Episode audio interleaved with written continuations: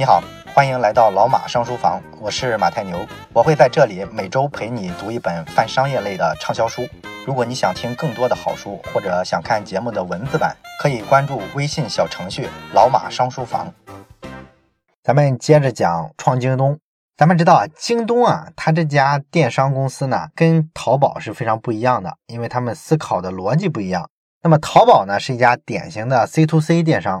也就是说，淘宝是一个纯第三方的平台，它只负责呢做好一个平台，然后呢给你做一些工具，比如支付宝之类的，保证你交易完成。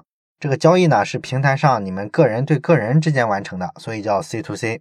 而这个 B to C 的意思呢是商家到消费者。京东的本质其实是跟沃尔玛这种超市比较像的，它是要把货自己进过来，然后转手卖出去赚差价。所以它是一个更典型的传统的零售渠道商的角色，只不过呢，它的交易方式啊是效率更高一些，是从线下转到了线上。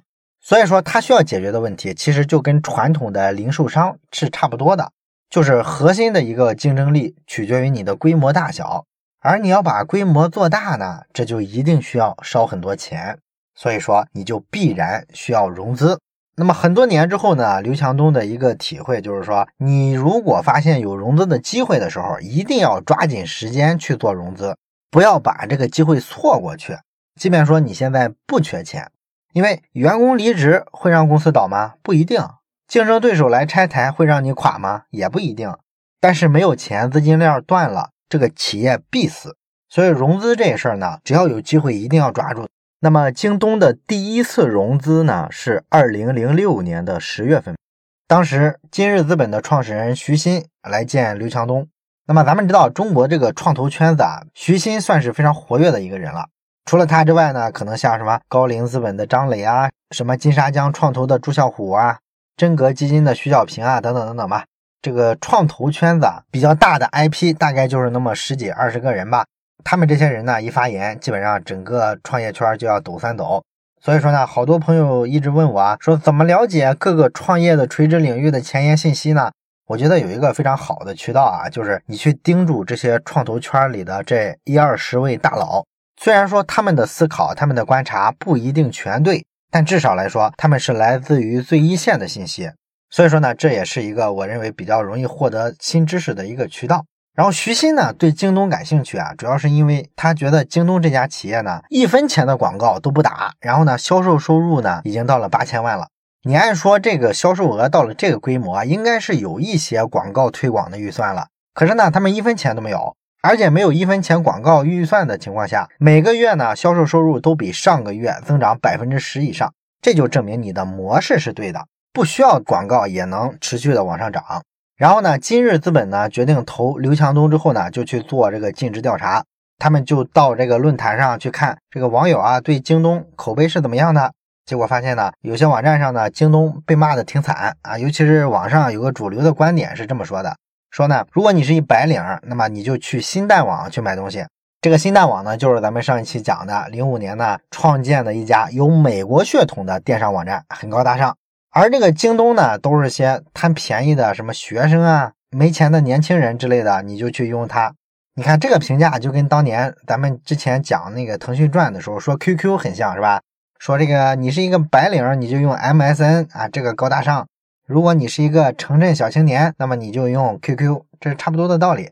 然后今日资本的这个投资经理呢，就抽样抽了三十多个京东的这个用户，然后呢问一下用户啊，你们这个反馈是什么样的？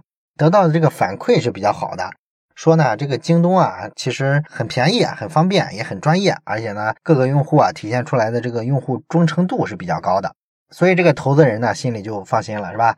这就是咱们之前讲过的，叫幸存者偏差。大部分人用了一个产品之后，他会感觉特别满意，然后大部分的特别满意的人其实是不会去网上留言的。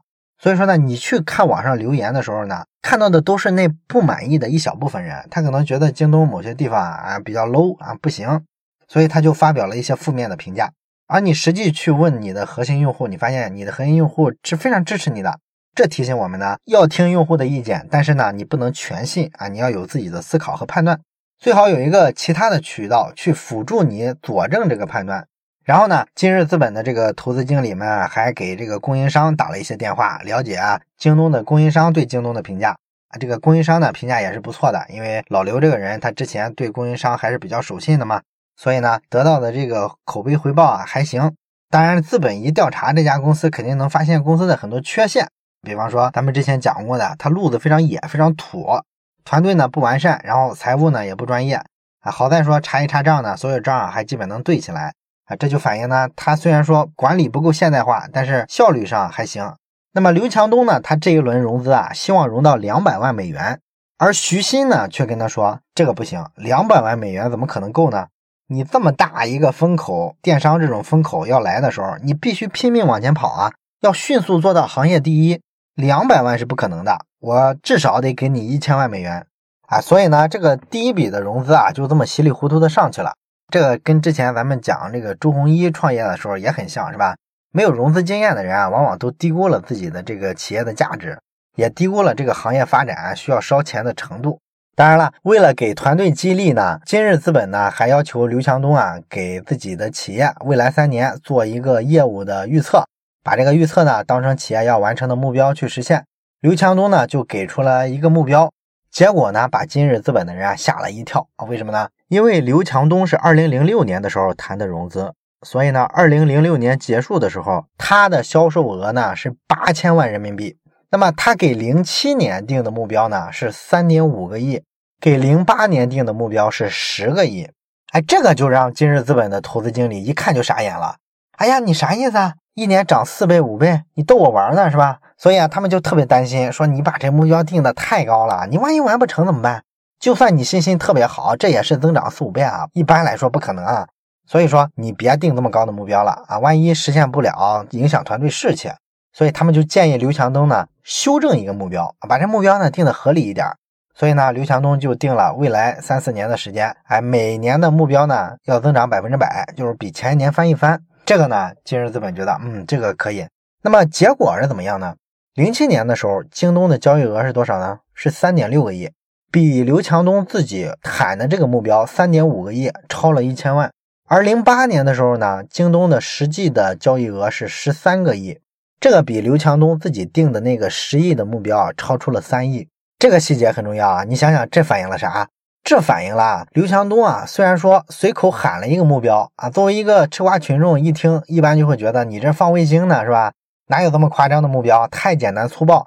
但实际上，你想想，这反映了他心里其实是有数的，因为他这几个目标啊都很接近，而且还都能贴着边完成，所以他是有相当的对自己业务的这个预测能力和把控能力的。他知道自己未来的两三年大概能做到什么样的业务，同时呢，他这个目标啊其实都能实现，而且还有一定的回旋的余地，是吧？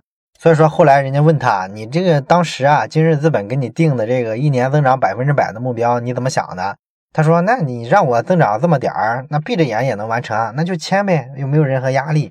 当然了，增长的快还有一个坏处，就是烧钱也快，因为这个业务这么个增长法，那么一千万美金很快就烧完了嘛，所以他很快就需要第二轮的融资。到二零零八年的时候呢，他就启动了第二轮融资，但是呢，运气不好，咱们知道零八年金融危机来了。这导致呢，整个融资市场啊每况愈下。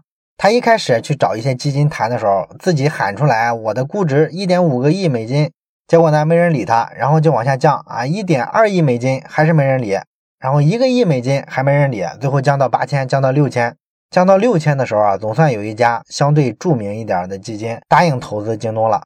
但是谁知道呢？过了几天之后呢，美国那边啊这个金融危机之后特别热闹，雷曼兄弟倒台了。啊，这可是世界级的投行是吧？他一倒台啊，这个基金就着急了，所以抓紧收缩战线，就找到刘强东说：“之前啊答应你的六千万估值啊，这个肯定不行了。这样，我按三千万估值投你行吗？”然后刘强东就拒绝了。拒绝之后怎么办呢？那再找别的资金呗。又问了好几十家，没戏，没有人愿意投。这个不愿意投的理由是什么呢？其实主要就是质疑他这个模式，因为当时淘宝已经基本算是起来了。所有人都看到淘宝的优势，然后线下的卖这个电子产品的，像国美、苏宁啊，这个模式呢也算跑马圈地跑起来了。所以投资人都拿这两种模式去跟京东比，觉得说你这两种啊，两边好像都不沾啊。你的优势是啥呢？这反映啥呢？其实咱们所有的这个投资人啊，还是愿意相信一些已经成功的案例，对这个第一个吃螃蟹的啊总是有些忌惮。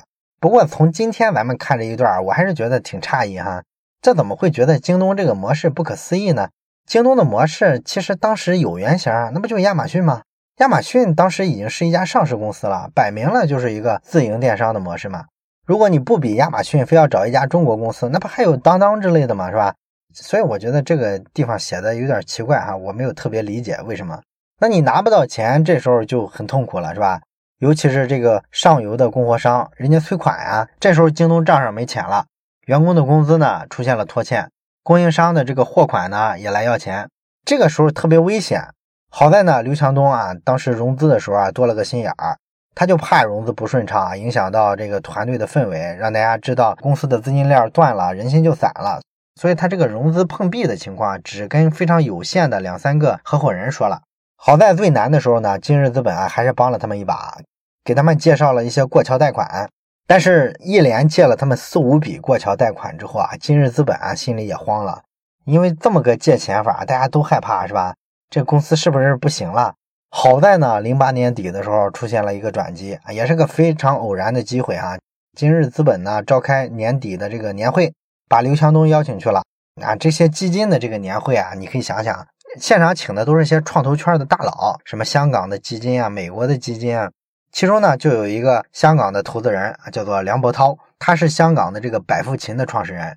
他在这个会上呢跟刘强东聊呢，就发现京东这个公司啊不错，所以呢他后来又拉了一家资金叫熊牛资本，一块呢给京东做了一个两千万美元的融资，这算是在零八年啊资本的这个泡沫破灭之后。给了这个京东的一线生机啊，让他转过身来，不然真说不准，这时候可能就挂掉了。那么这个地方咱多说几句哈，说一下这个资本泡沫的问题啊。咱们看这个投资人的逻辑啊，永远都是这样的。平常的时候市场比较好，一大堆的创业者啊都在创业，那么这时候呢市场上也有的是钱，大家也都看好这些创业的方向。这时候一般来说，创业公司啊对创业项目的审核啊就没有那么严，可能大一点、小一点的公司啊都投给他点儿。但是，一旦所谓的这个资本寒冬来了，原先对某某行业的这个创业公司啊，估值特别高，现在呢，啪，全掉下来了。那么这时候，这个风险投资啊，他们投钱的时候逻辑就不一样了。他们这时候喜欢干的事儿什么呢？就是只投行业前三。因为每一次资本泡沫啊，其实挤出去的都是什么？挤出去的都是那些比较差的企业。退潮了，你才知道谁在裸泳嘛，是吧？所以说呢，那些光会打概念、光会做 PPT 的那些所谓的创业公司，离开了钱之后，你发现它产品不行啊，所以说它没有增长。那你后面再想拿钱就难了。所有的这些资本在出现资本寒冬的时候，为了保险起见，一般来说是只投行业前三的。所以说这个资本寒冬啊，也是对谁来讲呢？对大部分的企业确实是一个寒冬，而对资质比较好的那些创业公司，其实啊，这个资本寒冬的影响没有那么大。明星企业在资本寒冬来临的时候，反而很多是更好拿钱的，因为所有的资本都愿意来投行业前三嘛，所以他在选择上反而空间更大。这就是为什么咱们老说那句话是吧？你不管做什么细分的垂直的领域，一定要想办法做到这个领域啊前三名，最好是第一名。所以说呢，你为了冲到第一，你一定要前期不能考虑你的利润问题。所以，互联网公司，你要说我前期利润很高，资本会劝你啊，把利润全烧出去，不要利润，去做用户规模，跑马圈地。成了行业第一之后啊，你能调动的资源就不一样，是吧？你能拿到的这个钱啊，还是说你获得的这个消费者的认可程度啊，都是一个正向的循环，螺旋式上升。然后你持续扩大优势，干掉这些后面的追随者之后，你发现你盈利其实是个早晚的事儿，是比较容易的。这方面，京东就是一个非常典型的例子，是吧？咱们看财务报表啊，京东最近一两年才开始挣钱，之前烧钱烧了十好几年，这就是做这个 B to C 电商，超级烧钱。当然了，京东的这个烧钱，好多网友的这个评价就是啊，你这不坑投资人嘛，把人骗上船，然后烧了人十几年钱，这个绝不可能。他凡是这么个烧钱法，一定是其他投资人的看法，他们也愿意让京东持续烧钱，把规模做上去，不要急于盈利。实际上，你想，如果资本不支持刘强东这么烧钱，希望早点把钱退出来，他就不可能烧得起来，是吧？没有后续的资本进来，他烧谁的钱？所以就根本不存在说的这个绑架投资人的这个说法。那么拿到融资之后呢，刘强东就做了一个决定，决定进行品类扩张。原先的时候，他不是光卖这个电子产品吗？他这时候呢，决定向更广的领域啊去扩充，扩充到大家这个日用品的这个范畴。他的逻辑是呢，反正你能来我这买东西，能买一个电子产品，为什么就不能顺手买点家电呀，买点这个日用的生活品啊之类的？所以呢，为了推广他这个多品类的这个电商的策略，零八年、零九年这两年呢，消费者但凡打开百度搜索，看到的这个电商广告啊，几乎全是京东的。那么关于做广告呢，其实也有一个比较有意思的逻辑啊。大家可能觉得你打广告嘛，就是烧钱，没什么技术含量。但是其实呢，咱们之前讲过，刘强东起家的时候靠的是口碑啊。所以你想想，他是个愿意打广告的人吗？他不愿意。他打广告的时候都嫌心疼。他更愿意干的事儿是什么呢？拿这个钱直接补贴用户。也就是说，我把产品啊做一些什么折扣啊、促销之类的，这样呢把价格降下来，让利给消费者。这样消费者呢对我的忠诚度就更高，口碑就更好，觉得京东的东西真是便宜，又便宜又正品。而投资人却跟他说：“你必须打广告，为什么呢？因为你打折促销挣的是什么钱呢？挣的是今天的钱。你想想是不是？你每做一次促销，你可不就是你现有的这些用户能享受到这个福利吗？而你打广告呢，其实是为了挣明天的钱，因为广告会把你这个知名度啊扩到很大一个人群。”这个大部分的人群里呢，其实一多半儿都是目前不会在这儿消费的。但是呢，未来只要说他到了需要买一个东西的时候，有这个电商消费的场景出现了，他脑子里可能牢牢记住的就是电视上经常出现的一个关于京东的广告啊，他就想起来有这么一个电商平台可以买这个东西，所以他可能就转化成了一个付费的用户。所以说，广告不能纯看短期的这个转化效果，也要去看它长期的这个作用。所以说呢，拿到融资之后呢，京东就开始拼命的做广告。正好呢，这一年啊，零八年金融危机来了嘛，所有的这个门户网站啊，它的广告客户啊，也都业绩不大行，倒了一大批企业嘛，不是？所以他们这些作为广告客户的企业呢，都在压缩宣传成本。这对以广告为主要的变现方式的这些门户网站呀、搜索引擎之类的，就不是一个好消息。所以说呢，他们金融危机的这一两年呢，广告价格是最便宜的。京东也是赶巧了，这时候打广告比原先的时候获得流量是更便宜的，所以说靠这一年的这个便宜的流量，他把自己的这个业务啊迅速的撑起来了，还做到了这个十三个亿。而跟京东一样，也靠这个便宜的流量涨起来的，就是当年风靡整个网络的凡客诚品，他俩都占了这个便宜。然后再到后面零九年的时候，老虎基金又来接触京东，给了京东两个亿美金的估值。然后呢，刘强东回去啊，就跟这个股东商量了一下，说咱涨涨价看看吧，看人接不接。所以呢，就往上涨了涨，喊了一个二点五亿美金的估值。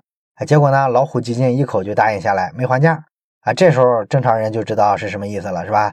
就是你这个喊价还是喊低了，人家老虎基金啊，预期是比这个高的，只不过前面报了一个两亿啊，先试试手，压压价。后面呢，据说啊，某一个也挺大的基金，在国际上非常有名的也是。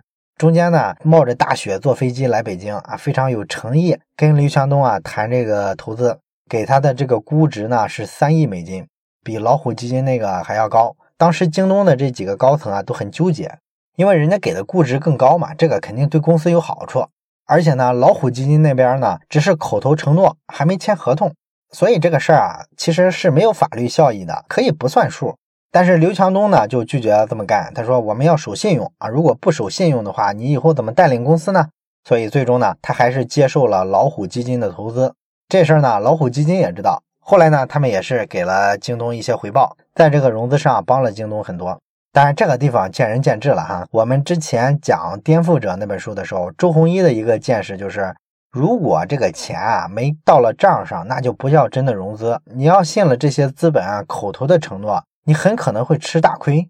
好在是京东运气比较好，这个老虎基金呢也确实是名声在外啊，所以这种事儿呢没有发生啊，那确实是运气不错。后面呢，在零八零九年的时候啊，据说呢也有人怂恿过刘强东啊，让他把这个今日资本呢赶出去。那么刘强东呢都拒绝了，他说今日资本呢，人家在最难的时候支持了我，我不能这么干。当初签的这个合同呢也认。反正吧，这类细节挺多。其实呢，就反映出啊，不管这个老刘这个人啊，在美国的那个案子怎么样，其实从他的一些演讲风格，你能看出来，他还是比较朴实的一种风格。他相信的这个价值观呢非常简单啊。我看过他很多演讲啊，都是操着这个有方言味儿的一个普通话，可能也不比我这个普通话强多少。而且确实感觉跟我们山东人的口音有点像啊，因为江苏的很多地方，像什么徐州啊、宿迁，就隔着山东比较近了，所以口音上是非常接近的。所以对我们山东人来说，听刘强东说话跟自己人说话是一样的。当然了，这个资本也没有亏啊。二零一四年的时候，京东上市呢，今日资本啊最初投的那一千万啊，获得回报是一百五十倍，这个应该说也是可以了。然后在后面到二零一零年、二零一二年。这个时间其实是中国电商的黄金时间，然后京东呢靠前期的这个积累啊，获得了越来越多的关注。二零一零年的时候呢，高瓴资本以二点六五亿美元的投资，给了京东一个十亿美金的估值。后来呢，又追加了五千万美金啊，这个创了当时中国互联网最大的一笔投资。当时呢，这个高瓴资本的创始人张磊就问刘强东说：“你需要融多少钱？”刘强东说：“五千万到七千万美金。”那么张磊就跟他说：“我要么不投，我要投呢就投三亿美金。”然后刘强东就拒绝了，因为他觉得这个钱太多，会把这个股份啊都给他稀释掉。后来呢，双方就协商的一个结果就是不到三亿，投二点六五亿。完了之后呢，刘强东呢对董事会啊有控制权，他的投票权呢占整个董事会的百分之八十多，而他现在的这个对京东的这个股权只有百分之十几了。所以这是一个互联网公司常见的这种同股不同权的这种情况。那拿到这笔钱之后呢，京东就干了一件事儿，就是跟别的竞争对手啊开始打价格战，尤其是和谁呢？和当当，他要争这个 B to C 电商的老大嘛。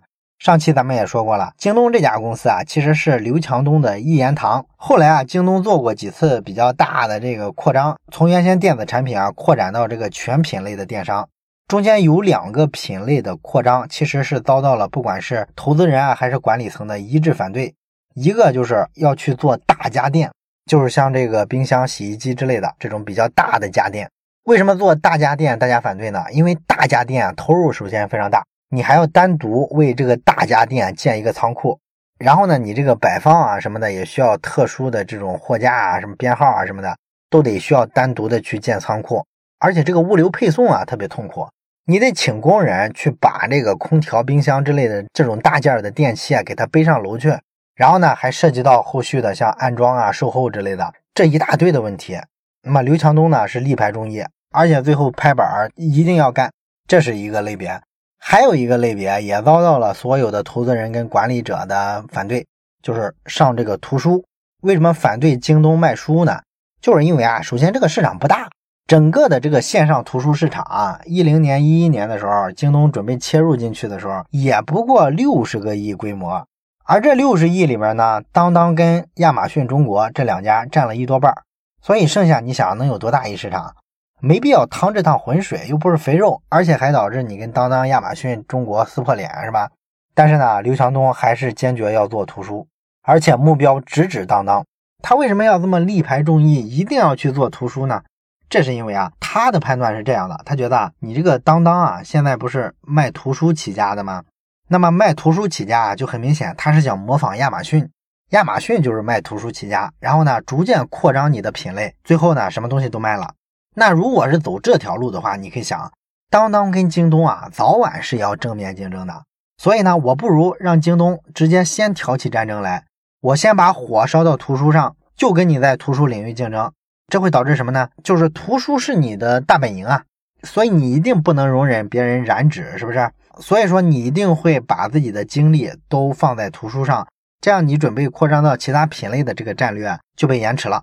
所以说呢，我只要上图书跟你打个价格战，我就能在战略上牵制你，让你晚一步扩张品类，晚一步来跟我做全面的竞争。而且呢，最终的这个打完价格战之后啊，确实起到这个效果。因为二零一一年六月的时候呢，它已经是上市公司了哈，它的股价呢是十九美元一股。当时它的毛利率是百分之二十，然后后面呢，当当不顾一切的要做规模，要跟京东啊打价格战的时候，这个毛利率呢就降到了百分之十四，然后股价呢也是应声的下跌，跌到了五美元。所以说，当当确实付出了非常重的代价。而且呢，这个京东的图书啊，它要上的话，其实对京东来说这是块新业务，规模也不大，你打打折啊什么也没啥问题，不会损失特别大，是吧？但是对当当就不一样了。这是它的主营业务。所以说，它卖图书的这个规模大呀，有二三十亿呢。那你二三十亿的这个规模要集体打折的话，那你损失是非常高的，所以你付出的成本很重。当然，你说当当可不可以？我自己也去卖这个电子产品，直接卖的比你京东还便宜，也去打到你京东的这个大本营呢？当然可以了。但是问题是你这个图书啊，客单价非常低啊，一本书不就二三十块钱吗？那么你说你降价，你降百分之五、百分之十，那就是几块钱的事儿。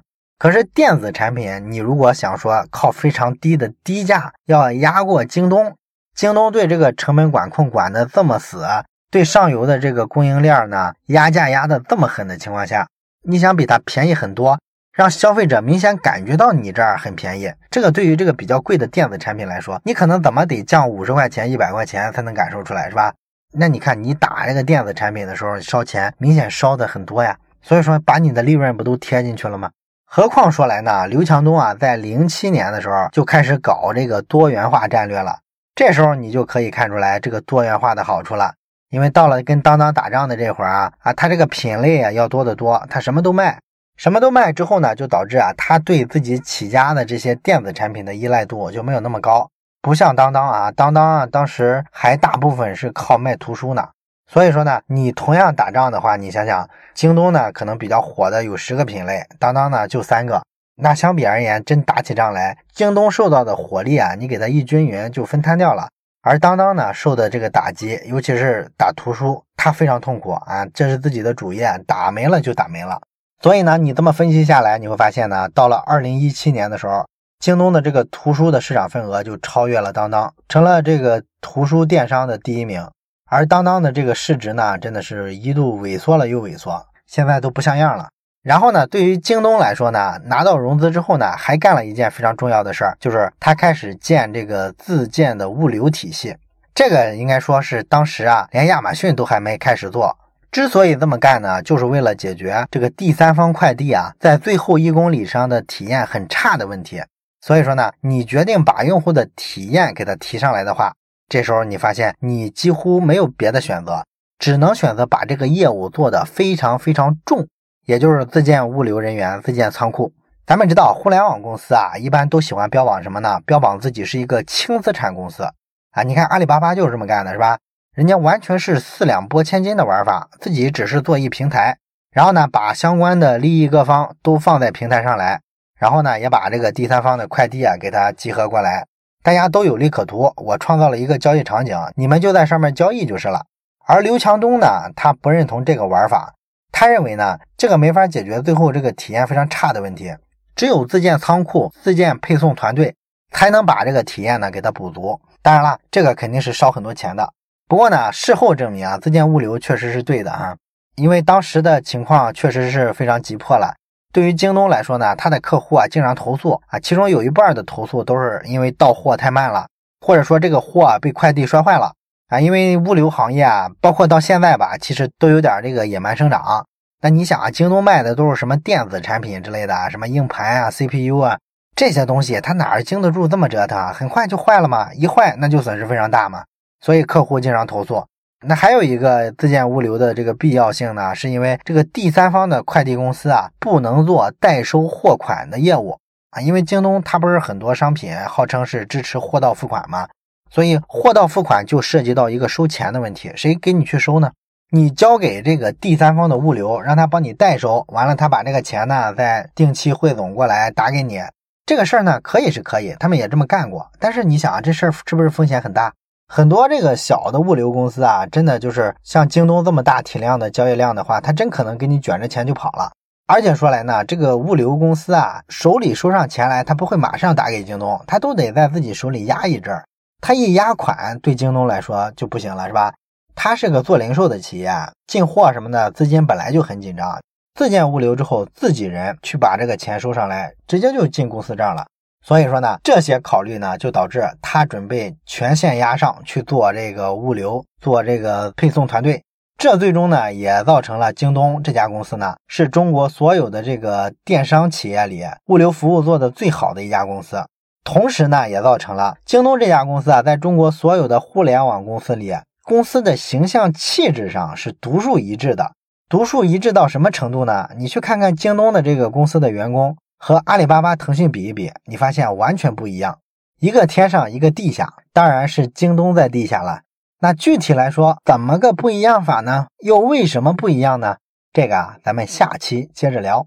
我是马太牛，这里是老马上书房，祝你每期都有新的收获。